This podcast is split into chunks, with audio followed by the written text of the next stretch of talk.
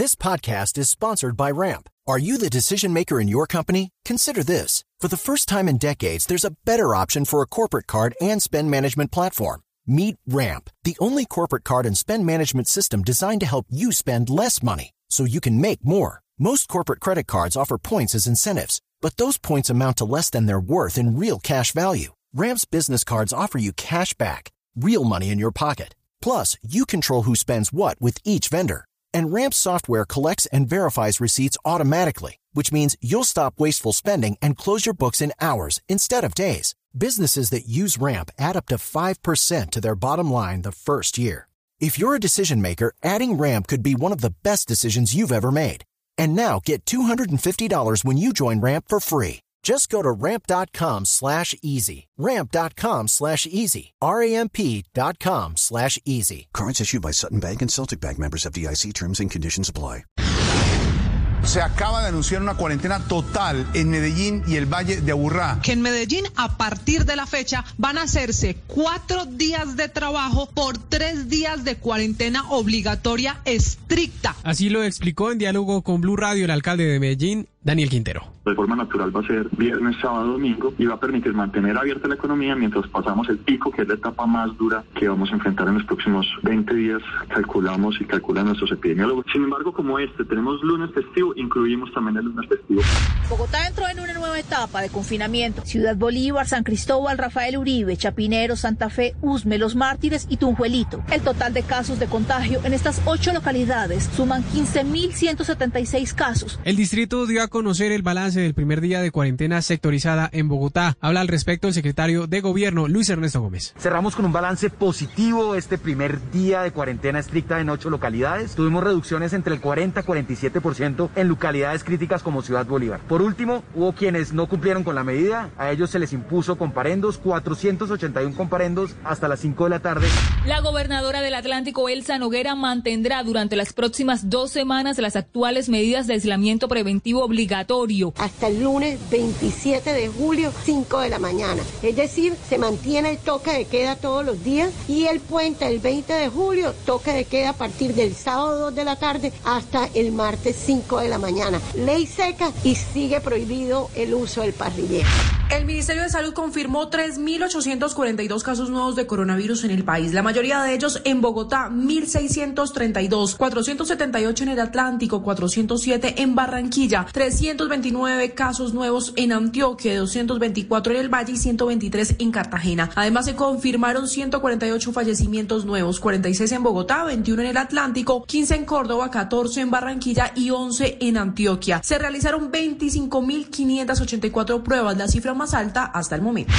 En una comunicación dirigida al presidente Iván Duque y a la alcaldesa de Bogotá, Claudia López, gremios médicos solicitaron que debido al aumento de casos de COVID-19 en el país, se cierre completamente la ciudad durante dos semanas. Roberto Vaquero, presidente del Colegio Médico Colombiano. Que debido al gran aumento de contagios y de la ocupación de las unidades de cuidado intensivo, es prioritario pensar en una nueva cuarentena general en Bogotá. Sobre todo en Bogotá, que es donde estamos viendo la mayor cantidad de contaminados.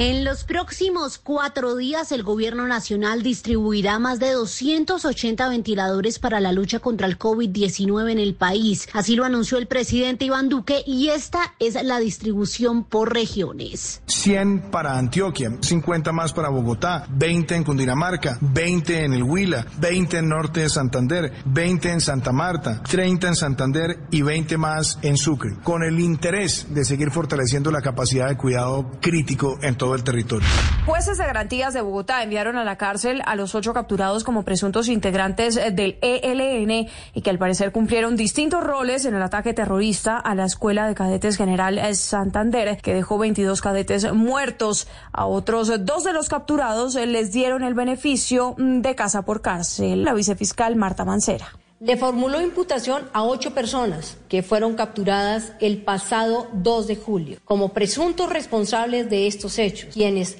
no aceptaron cargo. La Procuraduría tuvo en cuenta correos electrónicos enviados por pobladores del Chocó que manifestaban su preocupación por la cuarentena obligatoria en la que entra Jefferson Mena, gobernador encargado del departamento del Chocó, que estuvo en contacto con un positivo a COVID-19. La Procuraduría levantó la suspensión provisional de tres meses impuesta a Ariel Palacios Calderón, a quien le había negado la restitución al cargo porque podría manipular la contratación. Esta decisión se toma también con una condición y es que el Ministerio Público vigilará al funcionario para que no vuelva a incurrir en faltas en contra del erario público.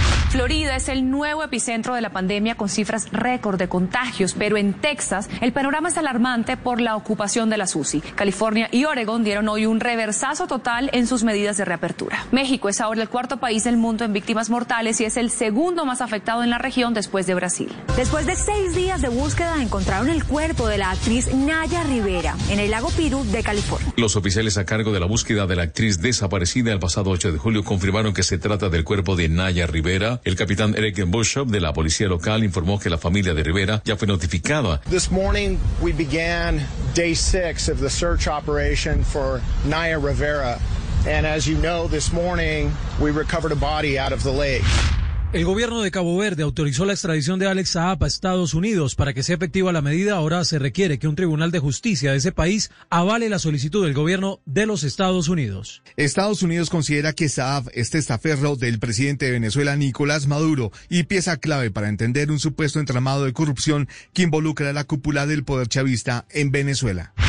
En total, 16 equipos han dado a conocer los resultados arrojados después de haber practicado las tomas de COVID-19. Se han confirmado 36 casos positivos. El equipo hasta ahora con más contagios es el Barranquilla con 7, mientras que Bogotá tiene 6. Por otra parte, la Comisión de Verificación del Fútbol Profesional Colombiano decidió que el Junior de Barranquilla se encuentra habilitado para comenzar sus entrenamientos bajo los protocolos de bioseguridad. Estás escuchando Blue Radio. With the Lucky Land slots, you can get lucky just about anywhere. This is your captain speaking. Uh, we've got clear runway and the weather's fine, but we're just going to circle up here a while and uh, get lucky. No, no, nothing like that. It's just these cash prizes add up quick. So I suggest you sit back, keep your tray table upright, and start getting lucky. Play for free at LuckyLandSlots.com. Are you feeling lucky? No purchase necessary. Void where prohibited by law. 18 plus terms and conditions apply. See website for details.